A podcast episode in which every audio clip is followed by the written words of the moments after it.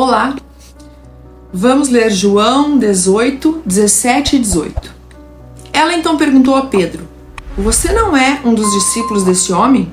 Ele respondeu: Não sou. Fazia frio. Os servos e os guardas estavam ao redor de uma fogueira que haviam feito para se aquecerem.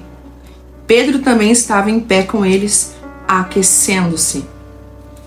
No nosso devocional anterior, eu comentei que Pedro ainda não era convertido, porque só ocorre após a ressurreição de Cristo. Nesta passagem, lemos que ele negou que era discípulo de Jesus.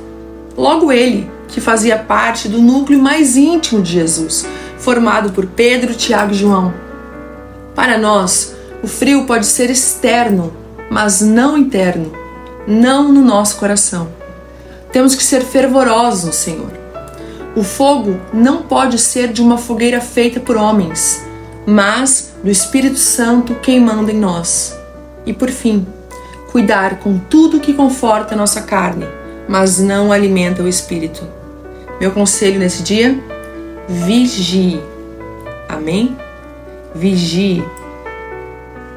Creia que o Senhor quer andar com você. Você sabe disso mas ele quer que você queira andar com ele também.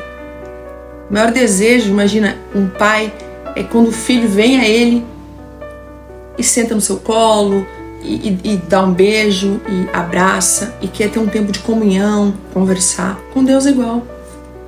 Então, é o que eu digo para vocês nesse dia.